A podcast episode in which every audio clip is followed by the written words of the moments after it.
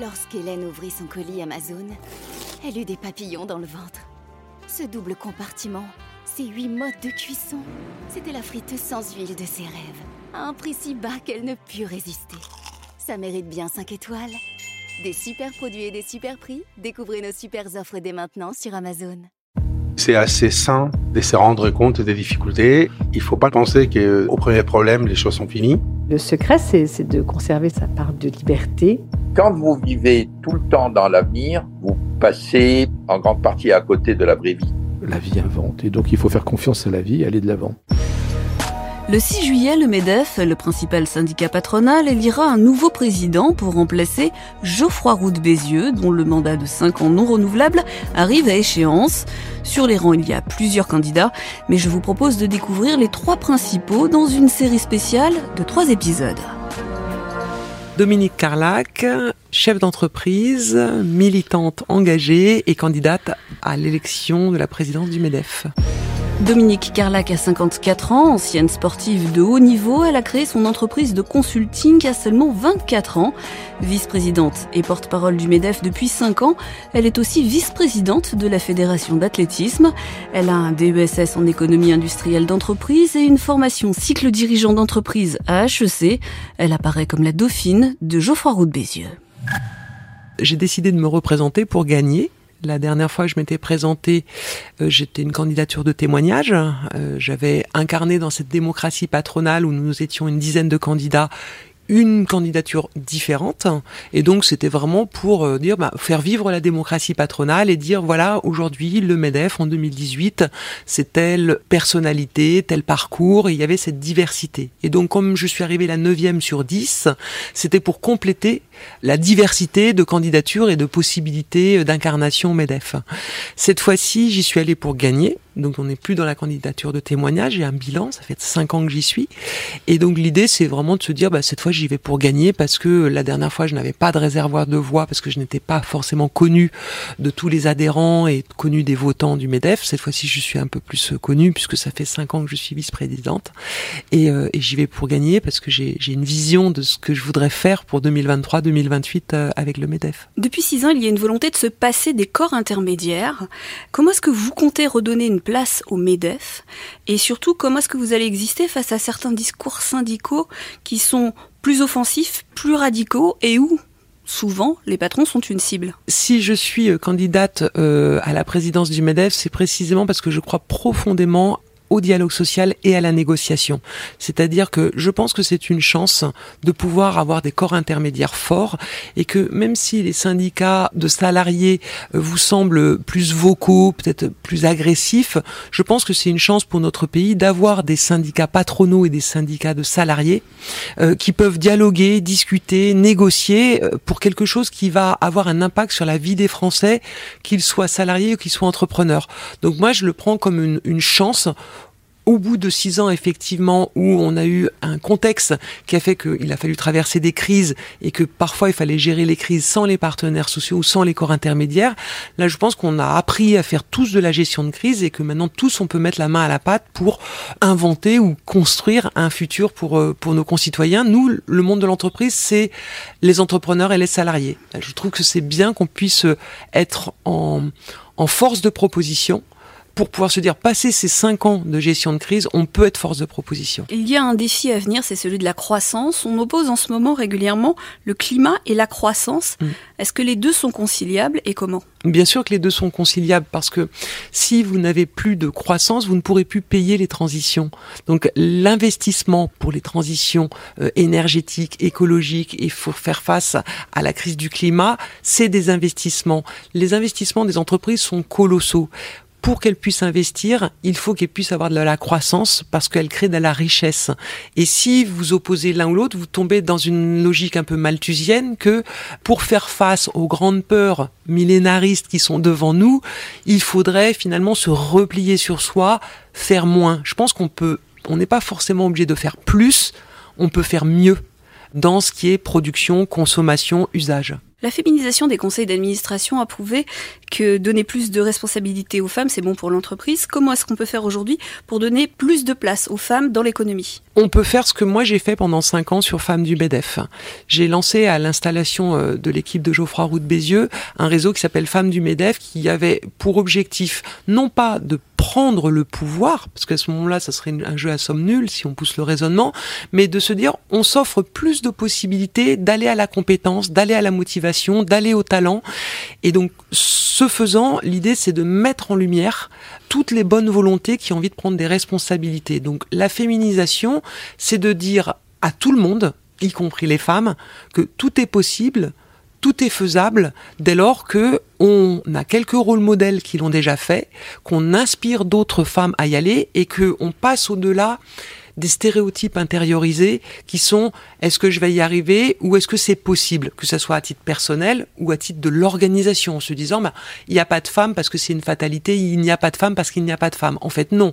Il y a des femmes si on va les chercher, mais il faut qu'elles aient leur juste place qui est au talent, à la compétence, que la meilleure ou le meilleur gagne, que ce soit un homme ou une femme. Il faut dégenrer tout ça pour se dire, en fait, il faut qu'on aille à la performance et avoir plus de femmes, il faut toujours que ça soit signifié, ça signifie toujours avoir plus de compétences ou plus de capacité à faire les choses. C'est difficile de les convaincre? Pas tant que ça. En fait, il faut dédiaboliser ce discours. Chaque organisation a fait euh, euh, des progrès, que ce soit dans les entreprises, dans les syndicats euh, patronaux ou les syndicats de salariés. Tout le monde a fait des efforts. D'ailleurs, chez nous, chez au Medef, il y a déjà eu une présidente femme du Medef. Donc tout le monde peut faire des efforts et on en a tous fait. Simplement, il faut continuer à avoir un discours qui ne soit pas un discours diabolisant à l'écart de cette question-là, mais qui soit un discours de performance.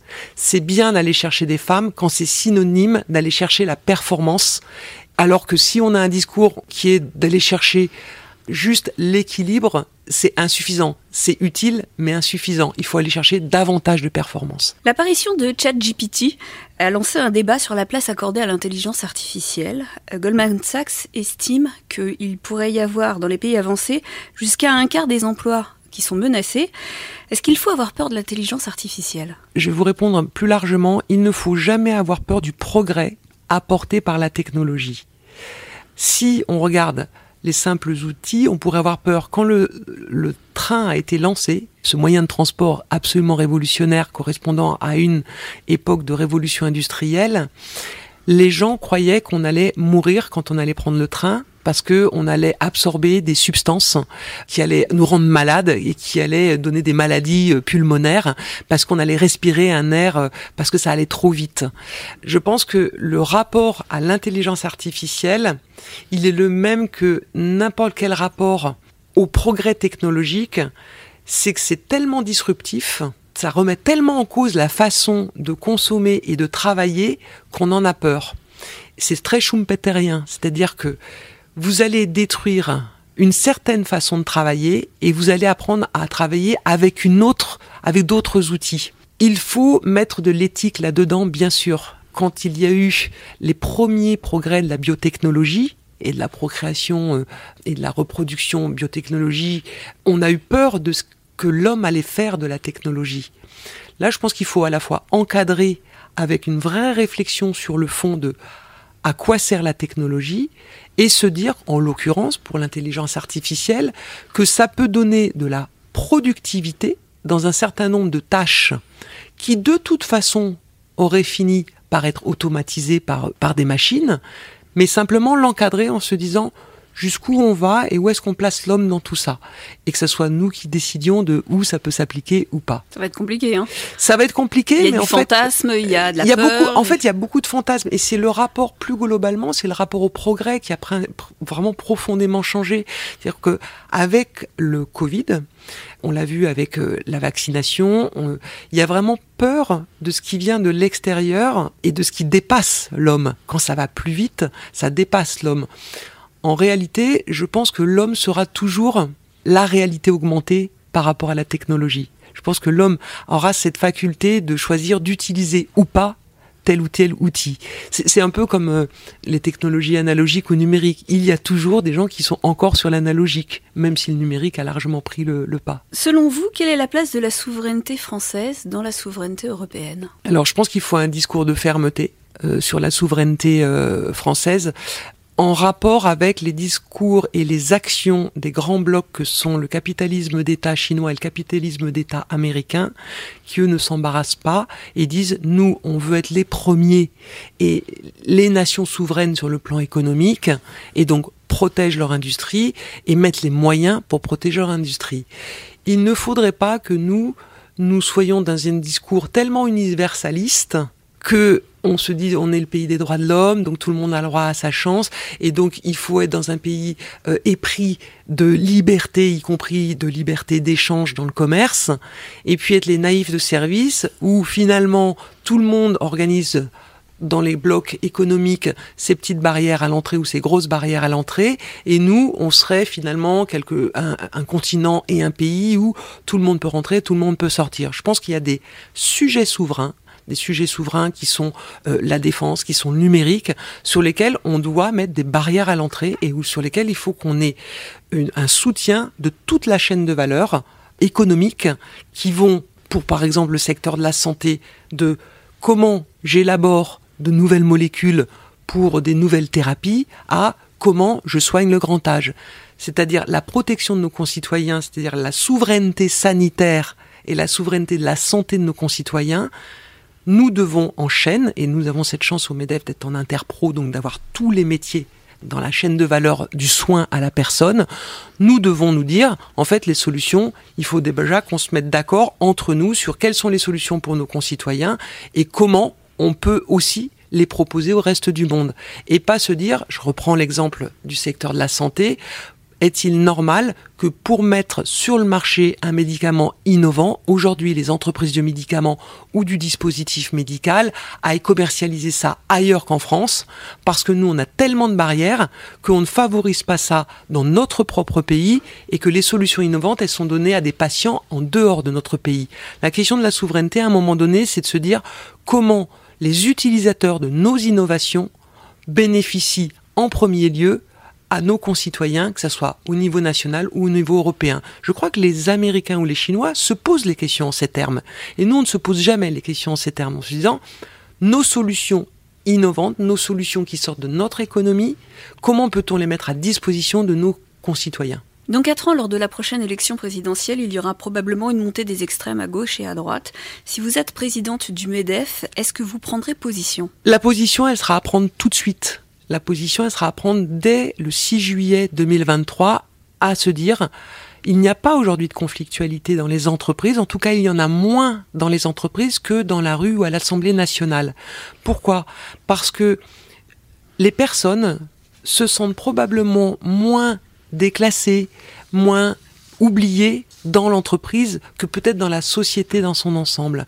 Donc dès juillet 2023, il faut continuer sur cette idée que l'entreprise c'est la solution humaine, sociale, économique, qu'il y a un avenir quand on est dans l'entreprise et que les personnes et donc les futurs votants aient confiance dans le monde de l'entreprise pour trouver des solutions pour leur avenir, qui soient dans une logique de quand je suis dans le monde de l'entreprise, je suis à la fois protégé et en même temps on me donne des perspectives d'avenir. Et donc moi mon seul rôle en tant que présidente du MEDEF, c'est de se dire que nos concitoyens se sentent protégés et voient un avenir quand ils sont dans l'entreprise. Et ça sera ma contribution à pouvoir se dire que s'ils sont heureux dans l'entreprise, ils auront moins un sentiment de déclassement ou de colère. J'ai quelques petites questions pour terminer. Euh, vous dites la fragilité des organisations et des hommes, c'est la peur de l'échec. Si tu es là, ça n'est pas par hasard. Euh, qu'est-ce que vous ferez si vous gagnez pas l'élection au mois de juillet? Ben, Je cultiverai mon jardin. C'est-à-dire de la même manière que Voltaire disait j'irai cultiver mon jardin. Moi, je suis entré dans cette élection avec la volonté de gagner. C'est pas, c'est une deuxième candidature. Ça n'est pas de la figuration. Ça n'est pas pour me rallier. C'est pour aller jusqu'au bout et gagner dans les règles qui sont fixées par l'organisation. On peut, quand on est dans ce genre de projet, être complètement tétanisé par la peur de perdre ou être complètement obnubilé par l'envie de gagner. Moi, je suis dans un équilibre où j'y vais avec des convictions, avec une personnalité, avec aussi des gens qui m'ont appelé pour y aller. Donc j'ai très envie de gagner, mais je garde de manière tout à fait lucide la possibilité de perdre et que le meilleur gagne ou que la meilleure gagne. Tout ça est une affaire de comment servir son organisation et les convictions qu'on a sur l'équipe de France économique. Voilà, donc moi j'y vais avec beaucoup de conviction, l'envie de gagner et un équilibre intérieur, personnel et une force finalement psychologique de se dire que le meilleur ou que la meilleure gagne. Si un des deux autres candidats vous proposait un ticket, vous accepteriez ou pas? Ça ne m'a pas été proposé pour l'instant. Euh, je serais plutôt, moi, dans une logique de, je ne serais pas une candidate du ralliement, mais une candidate du rassemblement je pense qu'il faut vraiment être quelqu'un de non clivant et de pouvoir rassembler les territoires comme le national, de pouvoir rassembler l'industrie comme les services, de pouvoir rassembler les PME comme les grands groupes. Et j'ai cette naïveté de croire que beaucoup de personnes qui m'ont appelé me voient en candidate du rassemblement plus que du ralliement. Quand on vient justement des services, est-ce qu'on a la même perception de ce qu'est la vie d'une entreprise? Par exemple, quand on est un industriel, qu'on est soumis à des cycles, qu'on est soumis à des questions de matières premières, de prix de l'énergie, est-ce que, ce, est -ce que ce sont les mêmes logiciels? Est-ce que c'est le même métier? C'est le même logiciel parce que c'est la même question qui nous est posée à tous, c'est la compétitivité de l'économie France. C'est-à-dire qu'aujourd'hui, il n'y aura pas d'industrie forte s'il n'y a pas d'ingénierie forte, c'est-à-dire de services forts, et s'il n'y a pas de financement fort. Aujourd'hui, ce qui peut faire la compétitivité industrielle, c'est que nous maîtrisions notre ingénierie et que l'ingénierie, elle soit pas chinoise ou indienne. Il faut qu'on ait une ingénierie équipe de France ingénierie au service de l'industrie euh, française et il faut qu'on ait un système de financement que sont les banques, les assurances, les investisseurs au service aussi des transitions de l'industrie. Donc l'un ne va pas sans l'autre, il ne faut pas cliver les deux. Donc quand on est moi ça fait 30 ans je suis dans le métier de l'ingénierie industrielle et l'innovation industrielle, si je n'avais pas fait ça, je pense qu'il y a des virages et des transformations qu'on aurait moins fait. C'est parce que tous les métiers de l'ingénierie ont accompagné les transformations de notre industrie, que ça va ensemble. Vous avez été sportif de haut niveau, euh, votre spécialité c'était de l'athlétisme, c'était le 400 mètres. Pourquoi est-ce qu'un jour, du jour au lendemain, vous avez décidé d'arrêter? Parce que j'ai eu euh, alors il y avait une question d'âge et il y avait une question de niveau. L'athlétisme c'est un sport de mesure, ça n'a pas un sport de juger. Vous avez des chronomètres et donc compétition après compétition, vous faites des courses, certaines vous les gagnez, certaines vous les perdez et puis vous avez un chronomètre. Et à 25 ans, je me suis rendu compte que je n'irais pas plus haut que ma trajectoire de performance, j'allais plafonner. L'objectif, c'était quoi? C'était les Jeux Olympiques? Moi, j'avais un rêve d'enfant qui était de faire les Jeux Olympiques. Donc, j'étais sportif de haut niveau. Donc, sportif de haut niveau, on est sur des listes ministérielles.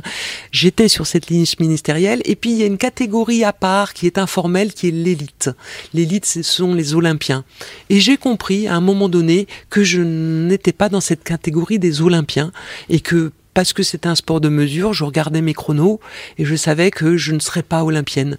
Et voilà, j'ai raccroché les pointes aussi pour faire autre chose, pour embrasser une nouvelle carrière qui était une carrière professionnelle et entrepreneuriale. Vous aviez 25 ans J'avais 25 ans. Ça faisait au moins 10 ans que vous ne pensiez qu'à ça jour et nuit. C'est quand même difficile du jour au lendemain non, de poser et d'arrêter. Non, c'est pas du tout difficile. C'est que, mais vraiment, c'est pas difficile d'arrêter. De, à un moment donné, on se rend compte de son niveau, puis on se rend compte de tout ce qu'il nous reste à faire dans sa vie.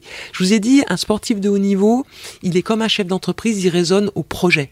Il dit, j'ai envie de faire ce projet, ça part de loin, je vais m'entraîner, je vais travailler, je vais convaincre, je vais avoir une équipe. Et au bout du compte, quand on a fini un projet, on passe à un autre projet. Moi, j'ai fini un projet qui était le sport de haut niveau et je suis allé sur un nouveau projet qui était l'entrepreneuriat et l'entreprise.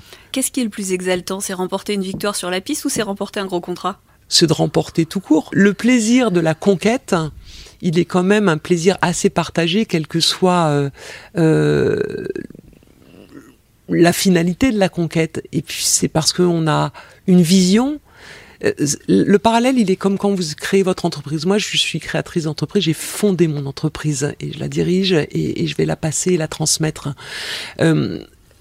transmettre une entreprise, c'est être allé au bout d'un rêve et d'une vision que l'on avait. Et donc c'est comme une élection, je pense, euh, enfin c'est pas je pense, c'est comme une élection politique ou dans une organisation patronale ou syndicale, à un moment donné, on a une vision, on veut partager ses convictions et on veut mettre en œuvre. Et la seule frustration qu'on peut avoir dans la vie, c'est d'avoir eu une vision, mais de ne pas avoir pu mettre en œuvre. Et maintenant, moi, c'est le sens de cette élection, hein, c'est de se dire j'ai une vision et je veux la mettre en œuvre. J'ai lu que euh, un de vos entraîneurs vous disait fais ta course, ne regarde pas tes adversaires. Alors, il me disait exactement fais ta course, ne te retourne pas, parce que quand vous terminez la ligne droite d'un 400 mètres, on est vous êtes regarder. fatigué, donc vous êtes tenté de regarder derrière vous ce qui est en train de se passer. Et j'avais un entraîneur qui me disait, fais ta course, ne regarde pas ni à gauche, ni à droite, ni derrière, droit devant. Et moi, c'est toujours été quelque chose que j'ai fait, j'ai toujours regardé droit devant. Ça pourrait être votre devise donc. Tout à fait. Dans un monde politique, économique, syndical qui se féminise, c'est un avantage aujourd'hui d'être une femme? Je dirais que c'est une époque. Est-ce que c'est un avantage? Il y a cinq ans, c'était un avantage pour exister dans la campagne. J'avais même été un peu enfermée dans cette singularité de la femme de la campagne à cinq ans. Aujourd'hui, je dirais que c'est normal qu'il y ait une femme dans la campagne à l'élection du MEDEF. la question ne se pose plus. Ça correspond à une époque en se disant, c'est vraiment plus une singularité, c'est une vraie possibilité sérieuse qui est que si cette femme a les compétences, est crédible, ça peut être un avantage. Mais moi, je vais pas me tout miser sur le fait que je suis une femme. Moi, je veux surtout être la meilleure et la plus compétente et la plus crédible. Quelle serait votre première décision de présidente élue? C'est d'installer un grand chantier sur le travail et sur le rapport au travail et donc le grand chantier sur le travail tout au long de la vie en compétences, en mobilité, avec tous les chantiers qui vont avec et la deuxième décision, c'est de mettre en parallèle un grand chantier sur la souveraineté durable de nos entreprises. Et donc finalement, c'est de vous dire, on met un chantier en place sur la compétitivité et l'attractivité en même temps. C'est vraiment les deux, euh, les deux sujets que je veux traiter en parallèle. Et j'ai une dernière question. Quelle pourrait être la chanson pour votre jour de victoire? Il y en a plusieurs possibles. Pour la ref, vous voulez dire la chanson de la ref il y en a plusieurs possibles. Il y en a une que j'aime bien de la grande Sophie qui est du courage. Vous avez tous en, tête le refrain du courage, du courage, du courage. C'est cette chanson que j'aime vraiment bien. Merci à Laetitia Montanari pour la réalisation de cet épisode exceptionnel. Merci aussi à Lucille Cousin et à Clara Fort pour la coordination et à Béatrice Modine pour la valorisation de ce podcast.